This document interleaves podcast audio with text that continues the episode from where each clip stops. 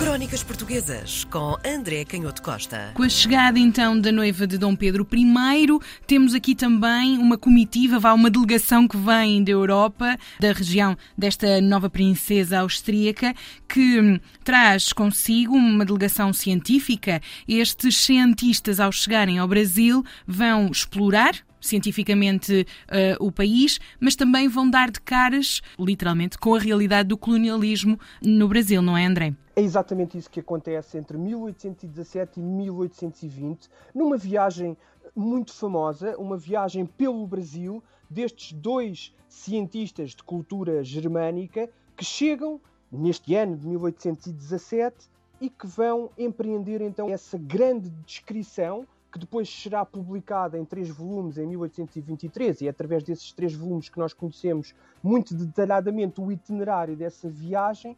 e todas as vicissitudes desse hum. encontro e também desse choque, como tu dizias, cultural dessa elite científica do centro da Europa com as realidades do colonialismo uhum. da América do Sul, neste caso do colonialismo da coroa de Portugal, que, como sabemos, desde 1807 estava a viver no Rio de Janeiro. Esta viagem é absolutamente extraordinária, antes de mais nada, como documento histórico. Houve até uma exposição recente, continua disponível do ponto de vista digital, com curadoria de um professor, Paulo Armindo, da Universidade Federal rural do Rio de Janeiro e que é uma exposição extraordinária porque permite ver a riqueza das gravuras, com textos muito completos sobre esta obra fascinante escrita por estes cientistas de, de, cultura germânica. Eles eram dois, von Marcius e von Spix. O von Marcius era médico e, e, botânico. Ele estava já ligado ao diretor do Jardim Botânico de Munique. Era um cientista já bastante consagrado, embora tivesse apenas 23 anos. E o von Spix também, um zoólogo mais velho, 36 anos, com mais experiência. Apesar desta profunda experiência que tinham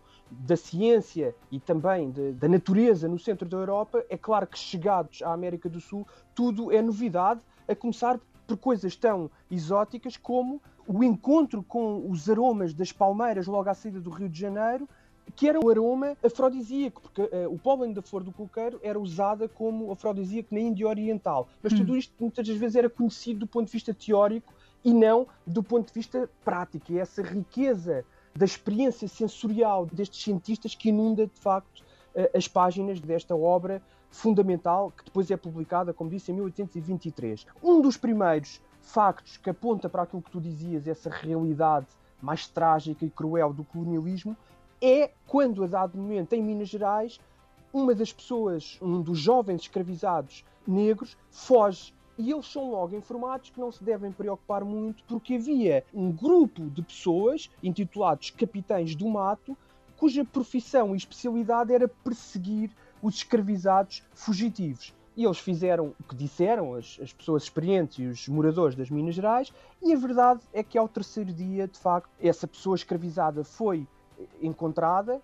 e também lhes foi dito logo que não deviam ser demasiado violentos, porque aquilo que tinha sido a aprendizagem desses muitos anos de violência brutal, de, de escravidão, era que mais hum. valia tratar de forma dócil essas pessoas escravizadas no sentido de os acomodar àquela vida muito difícil, tenebrosa em que viviam. E portanto deram-lhes um copo cheio de cachaça. É claro que como é evidente, isso não resolveu o problema da brutalidade da, da, escravidão e novos episódios do mesmo género voltaram a hum. acontecer, até porque nas Minas Gerais eles encontraram essa, essa realidade também que conheciam dos livros com outros sábios de cultura germânica que tinham uma relação já uh, mais profunda com as Minas Gerais, a pedido do próprio rei Dom João VI, que tinha tentado trazer esses especialistas em mineralogia para resolver o problema do esgotamento das jazidas de ouro naquela região, e portanto estes dois cientistas viram também as condições brutais de trabalho em, em charcos, em fossas de água, no meio das lamas,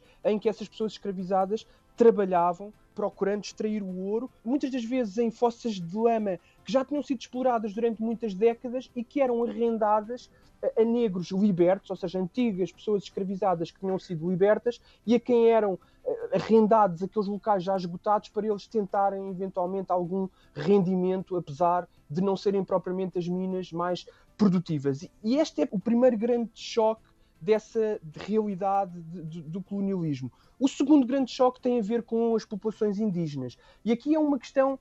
mais complexa, mais interessante também do ponto de vista filosófico, porque a elite europeia trazia, muitas das vezes numa leitura um pouco apressada e até um pouco diagonal, as ideias que nós atribuímos a Jean-Jacques Rousseau do bom selvagem, de uma certa pureza original das populações indígenas que se opunha à artificialidade ur urbana das sociedades já a começar a industrializar-se da Europa. Esse engenho, essa produção de conforto, de ferramentas, de indústrias, tinha levado a uma certa decadência moral das civilizações europeias que olhavam, portanto, muitas vezes essas elites a darem os primeiros passos no romantismo olhavam para estas populações de forma ingênua, considerando formas humanas, é verdade, primitivas, mas ao mesmo tempo superiores ou, ou, ou, puras, purificadas do ponto de vista moral. E a verdade é que num desses momentos, o von Márcios vê uma senhora idosa, índia escravizada por outras tribos e percebe antes de mais nada que as tribos se escravizam umas às outras e que uma dessas senhoras está a preparar uma espécie de feitiço contra as crianças da tribo que a tinha escravizado. Esta história é, é, descrita por uma investigadora, Cláudia Tomé, é muito bem descrita por essa investigadora e demonstra bem esta dificuldade de, de compreender as culturas indígenas e, de facto, a gramática de, de moral e de comportamento totalmente diferente daquilo que era a realidade europeia. E quando falamos aqui, por exemplo, de crianças, a coisa fica ainda mais dramática, não é, André? É precisamente o exemplo eh, mais eh, completo hum. desta contradição e desta tragédia. Aliás, o Fundo Márcios, no final da vida, reflete sobre uma experiência que teve no final desta viagem, quando passavam pela Amazónia e já em direção ao porto de Belém do Pará, onde iriam apanhar o barco para Lisboa para depois regressarem à Baviera, e ele conta a experiência de terem encontrado durante uh, essa viagem cinco crianças capturadas por uma das tribos. Aqui há várias versões, consoante os, os, investigadores e as leituras mais literais das descrições destes cientistas do início do século XIX, ou consoante leituras mais apoiadas noutras fontes, como é o caso de um artigo de, de Maria de Fátima Costa, muito completo sobre isto, e que diz que estas crianças não eram crianças propriamente escravizadas entre tribos indígenas e que foram salvas pelos cientistas porque o seu destino seria serem sacrificadas até porque já estavam visivelmente doentes, mas que teriam sido propositadamente compradas pelos cientistas para serem levadas como exemplo do exotismo da América do Sul de volta uh, à Baviera. A verdade é que destas cinco crianças, três acabaram por morrer no caminho, apesar dos cuidados do von Márcios. Quando chegaram a Lisboa, já só duas dessas crianças é que estavam vivas, um rapaz da tribo Yuri e a rapariga da tribo Miranha,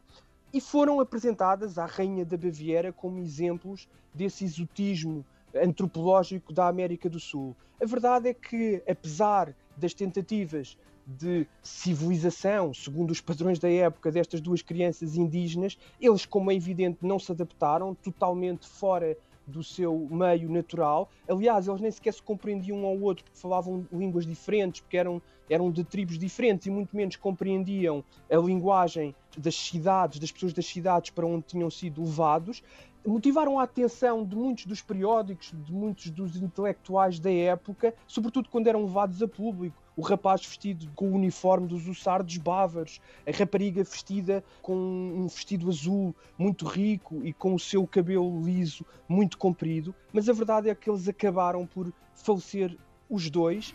E a rainha da Baviera, depois da morte destas duas crianças indígenas, que motivou obviamente a comoção do público, acabou por mandar construir uma estela funerária onde se podia ler que estas duas crianças que tinham sido furtadas ao local onde tinham nascido, tinham encontrado cuidados e amor num, longínquo lugar do mundo, o que não era bem assim. E justificava a sua morte com o implacável e hostil vento do norte que os tinha levado e que era visível nessa estela funerária com o vento do norte a superar a morte sobre as duas crianças indígenas. A verdade é que o que isto mostrava era também